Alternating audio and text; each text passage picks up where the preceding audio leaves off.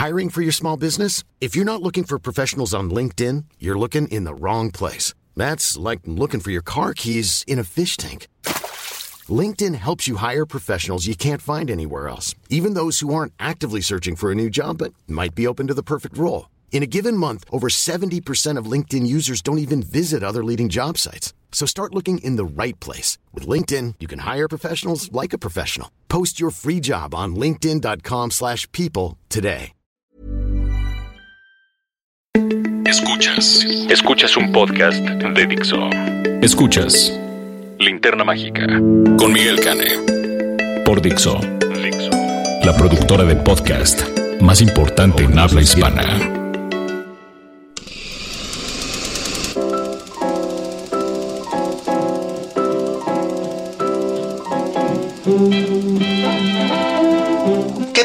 ¿Cómo están? Bienvenidos a la edición número 81 de la Linterna Mágica. Esta va a ser una edición especial porque vamos a hablar pues de la 90 entrega de los premios Oscar. Este es un placer estar con ustedes eh, aquí comentando algunas, este, algunas incidencias, sorpresas, no tan sorpresas y demás de lo que ocurrió en la 90 entrega del Oscar en el Teatro Dolby en Los Ángeles el pasado domingo. Y pues bueno, este, más que nada, obviamente todo el mundo está feliz de la vida porque ganó nuestro estimado y fino amigo Guillermo del Toro, el cineasta oriundo de Zapopan eh, en Guadalajara.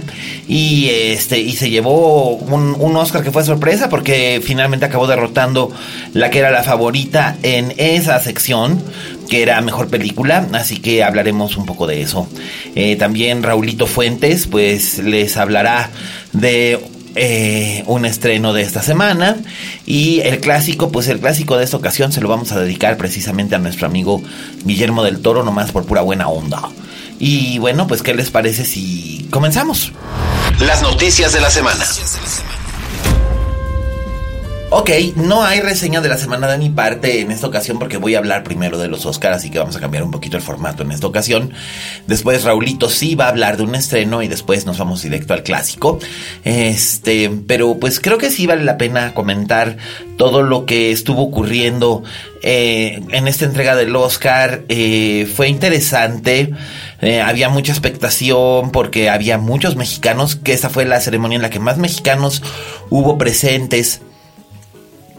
Eh, como presentadores y como eh, nominados al mismo tiempo. Eh, ya en la entrega de 2003, Diego Luna y Gael García Bernal habían sido presentadores, pero eh, solamente había un nominado en esa ocasión que era Alfonso Cuarón por el guion original de Y tu mamá también, que fue el premio que ellos presentaron. Pero este, en esta ocasión, pues hay este, muchísimas otras eh, sorpresas interesantes. Mucha gente dijo, ay, ¿cómo Eugenio Derbez? Bueno, pues Eugenio Derbez le gusta a quien le guste, no le gusta a quien no le guste. Se propuso, igualito que Salma en su momento hace 25 años, eh, que iba a llegar a Hollywood y pues llegó. O sea, básicamente se lo propuso y lo logró. Llegó, está ahí, está haciendo películas en inglés. Eh, nos gustarán o no nos gustarán, ya es otra cosa, ya es otro cantar. Pero pues ahí está. Y pues qué chido, ¿no? O sea, qué, qué padre que ahí está este hombre. Y qué bueno que le está yendo bien. Digo, yo no tengo nada personal en contra suya. Así que pues allá anda y tal. Digo, no es lo mismo verlo presentar un, un este verlo presentar un premio que verlo ganar un premio. Ahí sí tengo mis reservas. No creo que algún día él vaya a ganar un premio como mejor director o como mejor actor. Eh, es probable que a lo mejor alguna de las películas en las que participe gane algún otro premio. Pero bueno, si lo invitaron, pues qué padre. Y qué bueno, y me alegro. Lo mismo decían, ay, es que Isa González, ¿qué? Bueno, pues Isa González es una chavita que básicamente también ha picado piedra por allá. y más allá de que si su vestido se veía espantoso, la verdad es que teniendo una mamá como es Glenda Reina, que es una de las expertas de moda más expertas que existen en México, pues sí, la verdad es que estuvo medio raro que escogiera un modelo tan feo. Pero pues da lo mismo, ¿no? O sea, en realidad no creo que se vistan pensando en que nosotros los mexicanos los vamos a ver y los vamos a criticar, sino que se visten porque les da la gana. Y eso pues estuvo eh, bien, a mí me parece que estuvo bien eso. Y pues eh, los premios de actuación, creo que voy a empezar por ahí. Eh, no hubo sorpresas, básicamente los que arrasaron en toda la temporada de premios con los premios de actuación fueron los que se llevaron los premios de actuación. Quiero decir, Alison Janey por Joe Toña, eh, Sam Rockwell por Three Billboards Outside Ebbing, Missouri. Frances McDormand o McDormand por Three Billboards Outside Ebbing, Missouri. Y finalmente eh, Gary Oldman por Darkest Tower. Eh, muchos chavitos, sobre todo gente muy joven, esperaba que ganara Timothée Chalamet por Call Me By Your Name. Y que mejor actriz ganara Saoirse Ronan por Lady Bird. Pero yo creo que tanto Chalamet, que a mí no me parece un buen actor, la verdad, y la señorita Ronan, que sí me parece una espléndida, espléndida actriz desde chiquita, cuando apareció por primera vez a los 10 años de edad en, este, en Atonement. Expiación, la película de Joe Bright, precisamente. Em, a mí me parece que ella es una espléndida actriz y que tendrá la oportunidad de ganarse su Oscar en algún momento de la próxima década. Y está bien. Yo siento que si le dan un Oscar a un actor o a una actriz que es demasiado joven, lo único que ocurre es que las expectativas respecto a su carrera después se vuelven desproporcionadas. Veas el caso de Anna Paquin, que ganó el Oscar a los 10 años de edad por el piano y después todo el mundo esperaba que ocurriera algo extraordinario con ella y ella ha tenido una buena carrera, bastante sólida, eh, principalmente ahora en televisión, pero todo el mundo se quedó así como que a la expectativa de que se convirtiera en la nueva Jodie Foster y pues Jodie Foster solamente hay una que es Jodie Foster, la que salió ayer a reclamarle a, Meryl Streep que le pusiera una zancadilla y por eso andaba en muletas. No es cierto, pero el chiste estuvo bastante, bastante bueno. Eh, la que sí le echó una mirada fea a, Meryl Streep fue Annabella Sciorra cuando aparecieron Ashley Judd, Annabella Sciorra y esta Salma Hayek, pero ya hablaremos de eso más adelante. Y creo que la mirada fea que le echó Annabella Sciorra a Meryl Streep era en cierta forma comprensible, pero ya hablaremos de eso, les digo, más adelante. Em, a mí Chalamet me parece que fue eh, como garbanzo de Alibra. Eh, su interpretación en Call Me By Your Name no le exigía demasiado. Más bien era porque él reunía los requisitos del tipo que el personaje necesitaba un muchacho adolescente con ciertas características.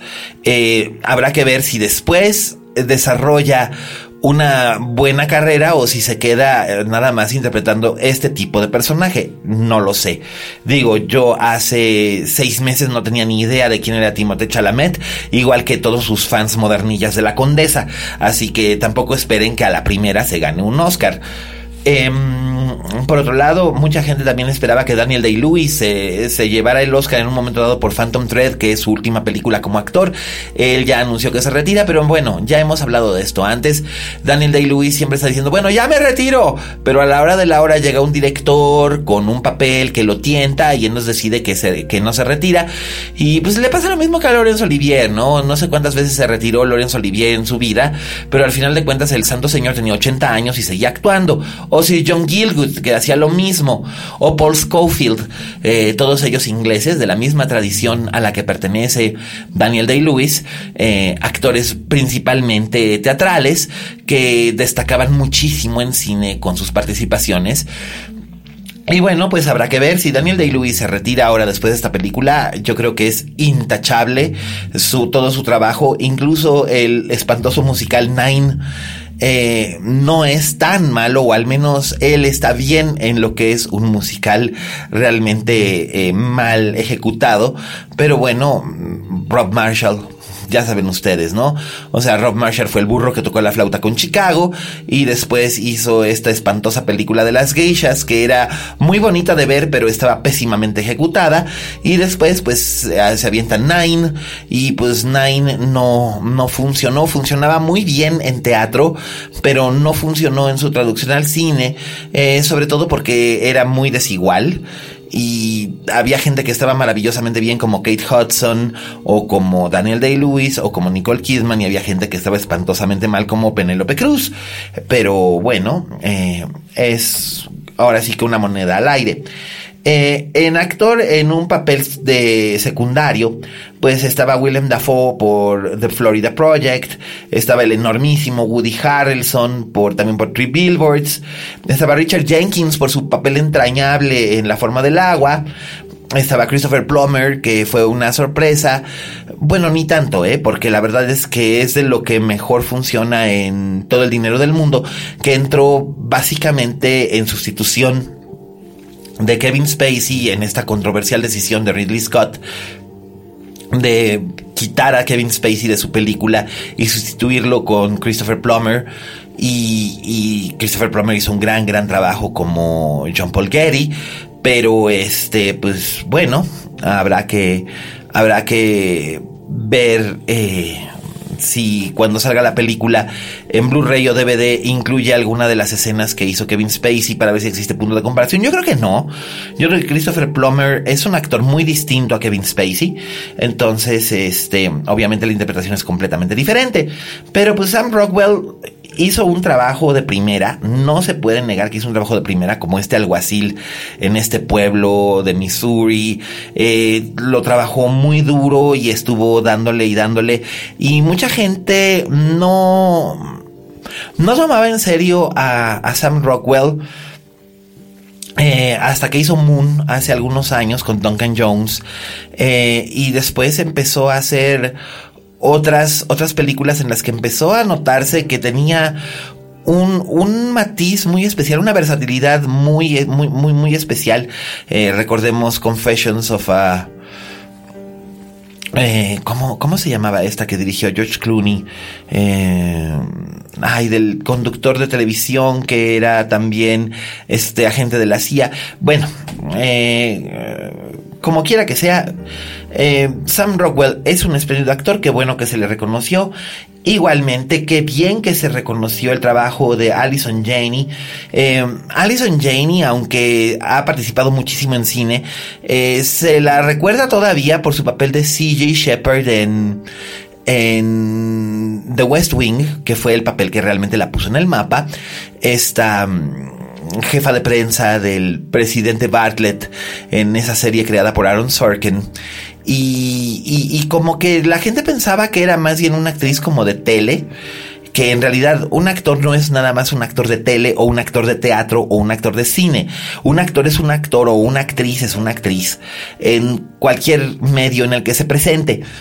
Y, aquí lo demuestra esta, este mujerón de 1,90 que con una elegancia absoluta da vida al personaje de la madre de Tonya Harding y lo hace con, una naturalidad que uno piensa pinche vieja.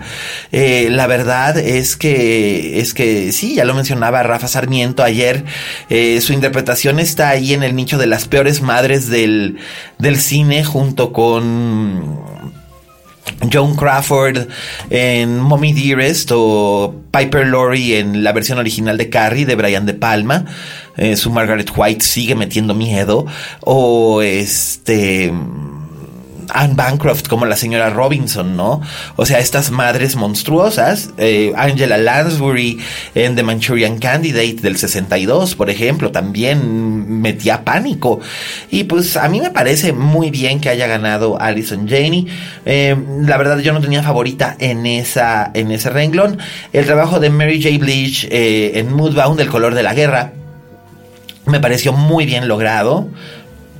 Eh, Leslie Manville me encantó en, Phantom Thread y hubiera sido lindo ver a, Leslie Manville ganar, pero es que no se podía contra un, tren tan fuerte como es, es Alison Janey. Octavia Spencer en The Shape of Water, la verdad me pareció que ya la había visto yo hacer a ella este tipo de personaje antes. Incluso la había visto ganar un Oscar por hacer este tipo de personaje antes por Criadas y Señoras, The Help. Y este... Y pues Lori Metcalf es una actriz que me encanta. Ella ya había sido considerada en alguna ocasión por JFK, me parece, la de, la de Oliver Stone, donde ella tiene un papel importante también. Y es una actriz muy versátil, pero muy bajo perfil, muy discreta. Y en Lady Bird probablemente ella y, Saoirse Ronan realmente son la razón para ver la película, más allá del guion que francamente no sé por qué habían nominado el guion de Greta Gerwig a mejor eh, guion original. Eh, pero pues tampoco entiendo por qué nominaron a Lady Bird para mejor película. La verdad es que me pareció que como un debut eh, era interesante y bueno, pero no necesariamente era material de Oscar. Y coincido con mucha gente que considera que la razón por la que Greta Gerwig fue... Eh, o Gerwig fue nominada como mejor directora eh, obedecía más bien a una razón política o de corrección política que otra cosa, pero en un momento dado yo hubiera nominado mejor a Catherine Bigelow, que ya ganó un Oscar por Detroit, que me parece una película mucho más sustancial, o a Sofía Coppola, que realmente hace un muy buen trabajo en The Big Guild. Este, pero no sé, a mucha gente no le acabó de convencer The Big Guild básicamente por el hecho de ser un remake de una película de Clint Eastwood, bla bla bla, bla bla bla, bla. Pero creo que, creo que en realidad es una mejor película que Lady Bird. Pero bueno, Lady Bird se estrenó más tarde en el año, se estrenó en el Festival de Toronto, causó sensación y bueno, pues ahí lo tienen. Además, finalmente... Eh, también en la academia pues busca atraer un cierto tipo de público más joven. Y esa es la razón por la que en algunos años han ganado actrices o actores más jóvenes eh, los premios importantes eh, o se han buscado películas dirigidas a un público más joven para ganar mejor película o que sean más atractivas, precisamente por el hecho de que finalmente lo que busca la academia también es algo que pueda mercantilizarse después para las este para los estudios o las productoras de cine. Eh, por lo mismo por ejemplo eh, el trabajo de Brie Larson en Room era espléndido pero yo siento que no estaba a la altura del trabajo de Charlotte Rampling en 45 Years. La diferencia por supuesto es que Charlotte Rampling tenía 70 años en el momento en que hace 45 Years y este y Brie Larson tenía 28 entonces obviamente Brie Larson se va a poder seguir eh, eh, lanzando en películas que puedan venderse con Academy Award winner Brie Larson y la gente las va a ir a ver o es el caso también de Jennifer Lawrence. No que Jennifer Lawrence o Brie Larson sean malas intérpretes en absoluto pero siendo que en otros tiempos había como que un mayor respeto a la trayectoria o al talento de actores y actrices que a su capacidad de mercadeo. No sé si, no sé si quedó claro, pero por supuesto esa es solamente mi opinión. Habrá gente que no opine lo mismo. Y bueno, mejor película animada fue Coco. Este que John, John Ackerman en Twitter ahí anduvo diciendo pendejadas, como acostumbra este santo señor que dice, nada más abre el hocico o pega los dedos al teclado para publicar estupideces. Este, y decía que él no había visto Coco, pero que si era buena o que si tenía un espíritu colonialista. Ay, señor, no mame. De verdad, no mames. Yo creo que Coco es una espléndida película porque es lo que es. Es una fabulita y del mismo modo en que Moana es una fabulita hawaiana, pues Coco es una fabulita mexicana y ya se hizo Mulan, que es una fabulita china. Eh, la casa Disney o Disney Pixar en este caso, eh, siempre ha, ha, recurrido a cierto tipo de, de relatos o de tradiciones o de personajes para contar una historia y no, no necesariamente es con un espíritu colonialista. Por ejemplo, en Pocahontas ahí podría concederle un poco de razón a este vejete. Pero en el caso de Coco a mí no me parece colonialista en lo absoluto. Además, el andar hablando con términos colonialistas me dan ganas de decirle, güey, estás estudiando en ciencias políticas en 1973 en la UNAM, ¿qué pedo contigo, güey? Porque mm, la verdad es que ese choro me suena tan maniqueo y sobre todo tan viejo pero repito, es mi opinión. Eh, por el que estoy feliz es por Roger Dickens como mejor eh, director de fotografía por Blade Runner 2049. La verdad es que sí se lo merecía. Eh, ya era justo y necesario y además lo mejor que tiene eh, Blade Runner 2049, que es una gran película y que mereció más reconocimiento del que tuvo, eh, una de las mejores cosas que tenía, en efecto, era eh, la fotografía, que era bellísima, y también los efectos visuales que eran espectaculares, sobre todo porque eran muy moderados, muy medidos.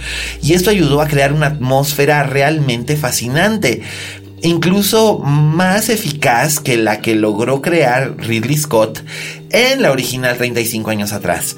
Así que yo creo que es un premio súper merecidísimo, merecidísimo. Además, Dickens, bueno, Dickens es, es lo máximo. Así que muy bien, bravo por él. Y no tengo, no tengo mayor queja al respecto. Eh, sobre lo de los guiones que ganó Get Out. Bueno, siento que en este caso también fue una cuestión de desempate. Eh, el, guion de The Big Sick es bueno, pero creo que la nominación era básicamente su premio. El guion de Three Billboards Outside Ebbing, Missouri, realmente es una joya y es una maravilla de Martin McDonough. Em, The Shape of Water es un guion bien bonito. El único asunto con este guion es todas las controversias que salieron eh, en épocas recientes, justo cuando se abrió la temporada de votación de la academia eh, al respecto de que si tenía demasiadas similitudes, tanto con aquel corto holandés, que ya se probó que no, junto con esta obra de teatro de Paul Sindel, que es algo que todavía no se acaba de definir, hay una demanda pendiente. Entonces yo creo que eso, en cierta forma, como que le pegó a The Shape of Water. Y siendo que donde había ahí un, un empate, el desempate lo vino a dar Get Out. Eh, el guion de Lady Bird no es la gran cosa tampoco. Ustedes lo que la vieron lo saben. Realmente son dos, tres escenas. Lo que funciona son un puñado de diálogos, pero la película en tal eh, no es así como que muy coherente eh, en lo que a su guion respecta. Y, este, y si no hubiera tenido esas actrices, yo siento que no hubiera funcionado. En guion adaptado, por supuesto, tenía que ser para James Ivory por eh, Call Me By Your Name. Y era el único premio realmente que se merecía esa, esa película, principalmente porque aunque es una espléndida película, siendo que más que nada fue hype lo que la llevó a recibir tantas nominaciones y lo siento por Luca Guadagnino porque el hype le resultó contraproducente. Él es un espléndido director, lo he dicho desde 2010 cuando vi I Am Love, pero aquí el problema fue que la película se volvió tan popular por las razones erróneas que ya las mencioné cuando hice mi reseña de esta película. Gracias modernas, ya ven, ya ven lo que ocasionan. Este, pues ahí lo tienen. Creo que realmente el trabajo de James Ivory, el de la Merchant Ivory, que tanto se extraña, hizo un gran, gran, gran trabajo y y creo que ahí sí se lo merecía tanto como a Fantastic Woman, mejor película en idioma extranjero, que finalmente reforzó de otra manera la presencia LGBTQ y WXYZ, porque era importante y es una película muy bella que muestra, ya hablamos la semana pasada de ella, que muestra en, en, Alejandra Vega este, este extraordinario, Daniela Vega, perdón, este extraordinario, extraordinario trabajo de una actriz transgénero que no importa que sea transgénero, como, como mujer es maravillosa, sus derechos humanos no han sido reconocidos en su propio país. Eh, espero que esto ayude a cambiar la cosa en Chile, que sigue siendo uno de los países más homofóbicos de América Latina, más incluso que México, cosa que parece increíble. Y qué maravilla que haya sido ella quien ganara sobre eh, la, mejor canción original, pues ya sabíamos que iba a ser la de Coco, eso no tenía mayor, mayor sorpresa, igual que los premios que se llevó Dunkirk en edición, sonido y mezcla de sonido, em, y el mejor documental. Eh, yo francamente hubiera preferido que ganara Faces Places de Agnes Barda, pero Icarus está muy bien, está muy bien hecho, lo pueden ver en Netflix, de hecho. Eh, por ahí en internet, si buscan, hay un texto de, mi colega Arturo Aguilar al respecto de este documental que está bastante, bastante, bastante bien. Y bueno, diseño de vestuario obviamente tenía que ser para Phantom Thread. Es una maravilla de trabajo el que se, el que se hizo ahí. Y pues mejor película, la, la forma del agua. Creo que ahí se dio un caso también de empate donde el margen de diferencia fue muy pequeño y el desempate se dio por unos cuantos votos nada más. Fue una verdadera sorpresa, todos esperábamos que fuera Three Billboards, pero pues finalmente los votantes de la academia no solamente son actores y actrices o directores o otros miembros, sino también hay muchos productores y ejecutivos de estudio que finalmente tienen que ver las posibilidades mercantiles de un producto. Entonces, bueno, eh, obviamente eh, The Shape of Water es una película que le va a hablar mucho más a ciertos espectadores que Three Billboards, en el sentido que Three Billboards tiene una gran carga política, eh, una gran carga de comentario social, y la otra es una fantasía muy hermosa, pero una fantasía que, ojo, no está exenta de comentario social también, o incluso de una carga política, pero son diferentes, son temas que se enfocan de una manera diferente en ambas cintas. Em, siento que es más accesible The Shape of Water para el público, eh, después de algunos años en los que habían sido películas de temática fuerte, las ganadoras, es decir, Spotlight, Moonlight, pues en este caso le toca a The Shape of Water y yo creo que es bueno que el cine de género también reciba un reconocimiento hacía más de 25 años que una película de género no se llevaba este reconocimiento. Me estoy refiriendo, por supuesto, a The Silence of the Lambs, que era un thriller de suspenso y terror. En este caso, esta no es una película de terror, The Shape of Water no es una película de terror, es una película de fantasía. Y creo que esta bien y vale la pena y además es maravilloso que Guillermo del Toro haya recibido esto. Dos Óscares en una misma noche. Qué espléndida situación para un muchacho que empezó a pensar en monstruos siendo muy pequeño viendo películas de terror en la tele y que nos demuestra que sí podemos, que sí se puede. Y además siento que fue una patada en los huevos al actual presidente que tiene Estados Unidos, que si de por sí ya estaba eh, gritando pendejadas cuando González Iñárritu ganó el Oscar a Mejor Director dos años seguidos, bueno, pues ahora se ha de estar cagando si es que esas cosas realmente le importan o no. La verdad es que estoy grabando esto eh, y no tengo idea de qué haya dicho o no haya dicho eh, Donald Trump. Eh, por salud mental ya no me fijo en esa clase de cosas porque eh, qué horror. Pero este, pero qué interesante y qué, qué maravilla que, que, un mexicano se está llevando nuevamente esto.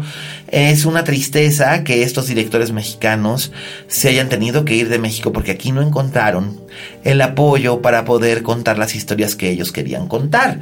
Eh, Alfonso Cuarón se fue hace 25 años después de Solo con tu pareja para, para hacer eh, La princesita y ya no regresó más que para hacer dos películas más eh, y tu mamá también en el 2000 y posteriormente eh, vino a hacer Roma que se estrena este año. Por otro lado está González Iñárritu, que sí tiene fama de ser un tipo pedante, petulante, creído, presumido, pero pues tiene de qué presumir, el cabrón tiene cinco Óscares o cuatro Óscares, y este, y pues está bien, a mí él no es tanto de mi devoción, sus películas, con la excepción de Birdman, que me encanta, sus películas me parecen indigestas, pero tengo que reconocer que el señor sabe lo que hace y fue creando su oficio de esa manera. Así que pues bueno, ahí lo tienen. Esos son mis comentarios acerca del Oscar. Ahora vamos con Raulito Fuentes para que nos hable, él sí, del el estreno de esta semana. Adelante Raúl. Oye Fuentes. Hola, ¿qué tal? Esto es Oye Fuentes, el espacio que Miguel Cane me brinda la linterna mágica. Yo soy Raúl Fuentes y a mí me encuentras en Twitter y en Instagram como arroba Oye Fuentes. Oigan, pues el día de hoy me toca hablar de una película bastante, bastante mediocre. No es que yo eh, muriera por verla, pero sí tenía un cierto interés especial porque, pues bueno, es una película dirigida por Eli Roth que pues para los que no sepan, Eli Roth es este director que ocasionalmente también ha fungido como actor.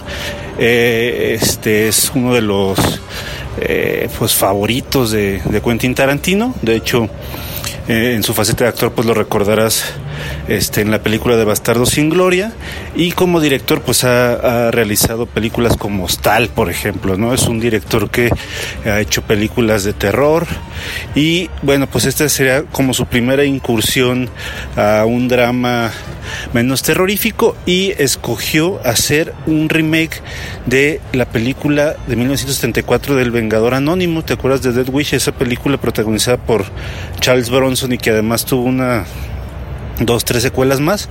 Pues bueno, este año se estrenó este remake que es protagonizado por Bruce Willis, por Elizabeth Shue, por Vincent Donofrio y eh, por este Dean Norris, este actor que pues siempre hace el papel de policía, lo recordarás porque él era el cuñado de Walter White en, en Breaking Bad y aquí tiene un papel bastante, bastante similar al que hacía en, en esta serie de televisión. Bueno, eh, pues la historia, digamos que, pues si no la conoces, es básicamente, nos cuenta la historia de un cirujano que eh, cuando su familia es amenazada por una serie de criminales, pues él decide tomar justicia por mano propia, tomando en cuenta pues que la policía no tiene, digamos, los elementos necesarios como para llegar a resolver eh, el crimen. Eh, esa es básicamente la premisa, por si no conoces la historia original. Solo que en esta película creo que todo está contado de una manera muy plana, muy mediocre, empezando por la actuación de Bruce Willis, que parece que él de veras nomás fue a cobrar el cheque porque yo no recuerdo haberlo visto tan apático en su actuación como, como en esta cinta. Es una actuación que desde que comienza hasta que termina siempre está en un mismo tono, muy, muy abajo, muy como, como muy sin ganas, como si estuviera incluso amargado, deprimido, parece que eso, eso le, le, resta mucho mérito a la película porque entonces no puedes empatizar del todo con su personaje y pues él es el principal. Algunas escenas pues que deberían ser como de acción, la verdad es que están pues muy genéricas, muy, no, no diré que mal hechas, pero sí muy genéricas, no, no alcanzan a causar tanta emoción como se podría esperar de una película de venganza, pienso específicamente pues en películas como John Wick, ¿no? Que, que pues la, la, premisa también es muy sencilla, ¿no? Tiene que vengarse a la gente que mató a su perro, ¿no? Eh, lo que sí tiene la película, si tú eres fan, admirador de estas escenas gore, pues que sí hay unas tres o cuatro escenas bastante explícitas en cuanto a violencia, ya cuando Bruce Willis empieza a eh, hacer su trabajo como de justiciero por mano propia, pues la manera en cómo se va vengando de estas personas, pues sí, habrá quien se quiera tapar los ojos o de plano salirse de la película, porque sí, pues se ven ahí varias vísceras eh, reventando, ¿no? Gracias a, a, la acción de este, de este sujeto. Creo que es una cinta que eh, pasará sin pena ni gloria, creo que se eh, inscribe pues a estos remakes que en los últimos años se han hecho, que o son muy malos o son lo suficientemente mediocres para que en dos semanas nadie se acuerde de ellos.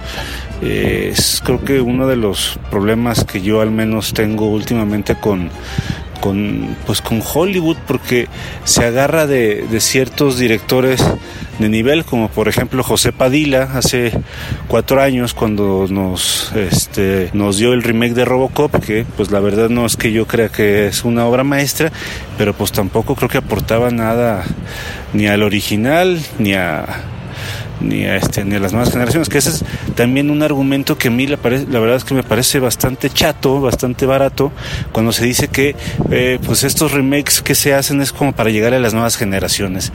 Yo la verdad creo que parte de ser cinéfilo pues es empaparse de cine de todas las épocas y de todos los países o de todas las latitudes. Entonces, si uno tiene oportunidad de ver precisamente un remake como el de Robocop o mejor El Vengador del Futuro o incluso esta otra, sí, claro que tiene oportunidad de ver las originales y poderlas comparar. Bueno, sin ir más lejos, el año pasado Sofía Coppola hizo un remake de la película El Seductor, una película dirigida por John Siegel en 1971 y protagonizada por Clint Eastwood. Eh, ahí sí vale la pena hacer mucho la comparativa, creo yo. Pero de todas maneras, mm, son pocos, son pocos los remakes que a final de cuentas creo que ofrecen algo más nuevo y que se presten para un debate en el que digas, wow, este remake de veras que es mucho mejor que el original. Y si sí, si no, creo que tampoco importa mucho. Lo que importa más bien es pues que se sigan haciendo buenas películas y creo que en el caso de esta, pues sí, sí queda mucho desear. Me parece que es una cinta, como les decía, olvidable. Es una cinta que espérense a que se estrene en Netflix para que la puedan ver un domingo en el que de veras no tenga nada que ver, porque pues no hay nada, no hay nada, este más allá de una mera de un mero entretenimiento que seguramente cuando salgan del cine se les va a olvidar. Entonces, pues bueno, ahí está la no recomendación, supongo. Este, me gustaría platicar con ustedes si ya vieron la película, qué les pareció, qué ganas, o si tienen ganas de verla, eh, si hicieron ustedes el ejercicio de compararla con la original, o incluso con esta cinta que se hizo hace unos años, eh, protagonizada por Jodie Foster, que era también una especie de remake del Vengador Anónimo. Pues te recuerdo que yo estoy tanto en Twitter como en Instagram como arroba oyefuentes. Te agradezco tu atención y nos escuchamos la próxima semana. Hasta luego. Escuchas. Escuchas. Linterna Mágica. Fixo. Gracias, Raulito. Bueno, pues ya oyeron ustedes al crítico de cine más chévere de todo Jalisco. Pésele a quien le pese. Este, entonces, bueno, pues ahí lo tienen. Búsquenlo en redes, arroba oyefuentes. Él les contestará sus dudas existenciales y, que carcomen y disfruten, disfruten de sus comentarios, porque además siempre contesta el Raulín. Gracias, Raulito. Y bueno, pues voy rápido a lo que es el postre de esta semana. Nuestro postre de esta semana es Cronos, la primera película de Guillermo del Toro. El clásico de la semana.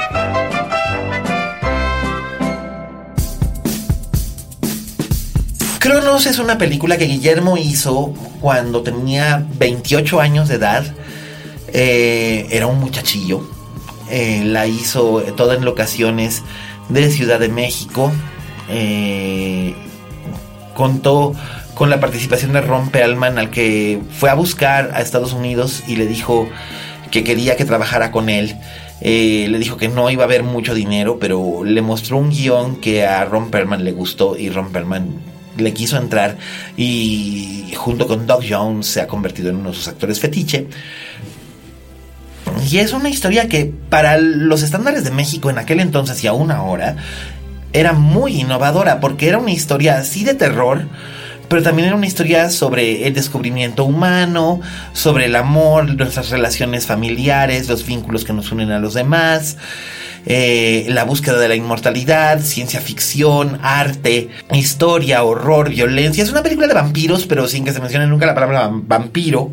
Y bueno, estaba el elenco encabezado por el enormísimo Federico Lupi, este gran actor argentino fallecido recientemente, que hace el papel de Jesús Gris, un anticuario que junto con su esposa Mercedes, la difunta Margarita Isabel, estaba criando a su, a su nieta Tamara Shanaz y este su nieta Aurora y él son inseparables y encuentran en una estatua, en un, en un icono, un estofado de un ángel, encuentran el, el, el, Cronos, un artefacto que extiende la vida de la persona que lo posee, pero a cambio le provoca una tremenda sed de sangre. Claudio Brook es el señor eh, de la guarda, que es un, un, un millonario sin escrúpulos, que quiere extender su vida, que quiere ser inmortal y ha buscado ese artefacto por décadas. Eh, Ángel, su sobrino, Ángel de la Guarda, jaja, es Ron Perlman, ha, comprado y conseguido estofados de todo tipo buscando ese artefacto, por fin lo encuentra y pues la situación no se las voy a revelar aquí si es que no han visto la película, pero obviamente se va desarrollando como una historia de aventuras, que es algo que le encanta a Guillermo, las historias de aventuras con este tono macabro. Eh, apenas unos años antes, Del Toro había participado en aquella antología famosa de cuentos de terror por televisión, La Hora Marcada, que producía Carmen Armendaris. Y Cronos se va eh, desarrollando de una manera elegante, muy bien hecha. Eh, por supuesto, Del Toro trabaja muy duro para crear y embellecer esta historia. Eh, aprendió mucho, él mismo lo revela, eh, acerca del oficio. Por ejemplo, él no sabía muy bien cómo dirigir actores, por eso tuvo una relación difícil con Margarita Isabel.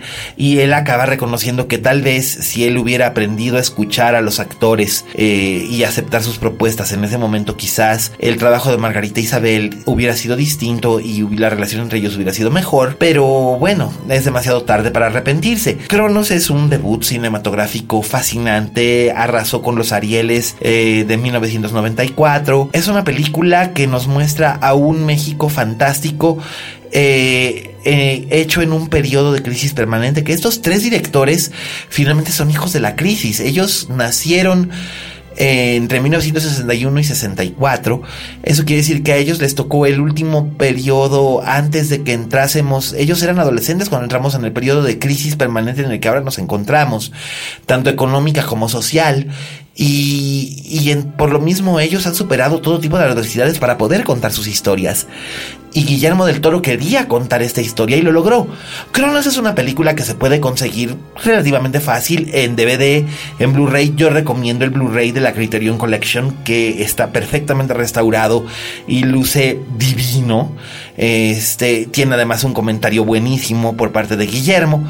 Eh, y la verdad, Cronos es una maravilla. Hay que entrarle por ahí, en todo caso, a la cinematografía del director que ahora ostenta, al menos por este año, el título a mejor director del año. Este habrá que ver con qué sorpresa nueva nos sale.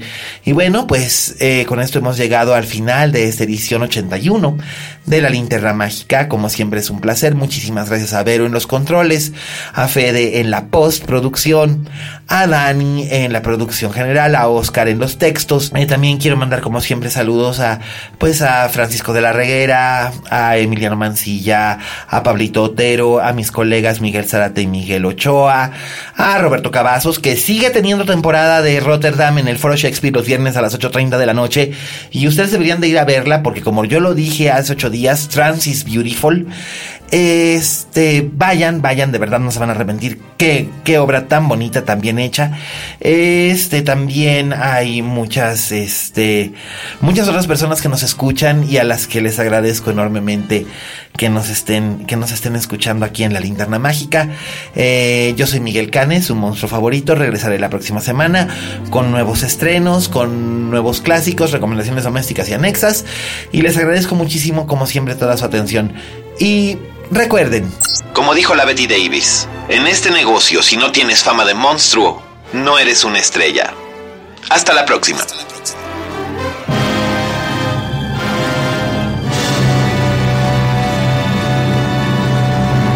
Dixo presentó Linterna Mágica con Miguel Cane.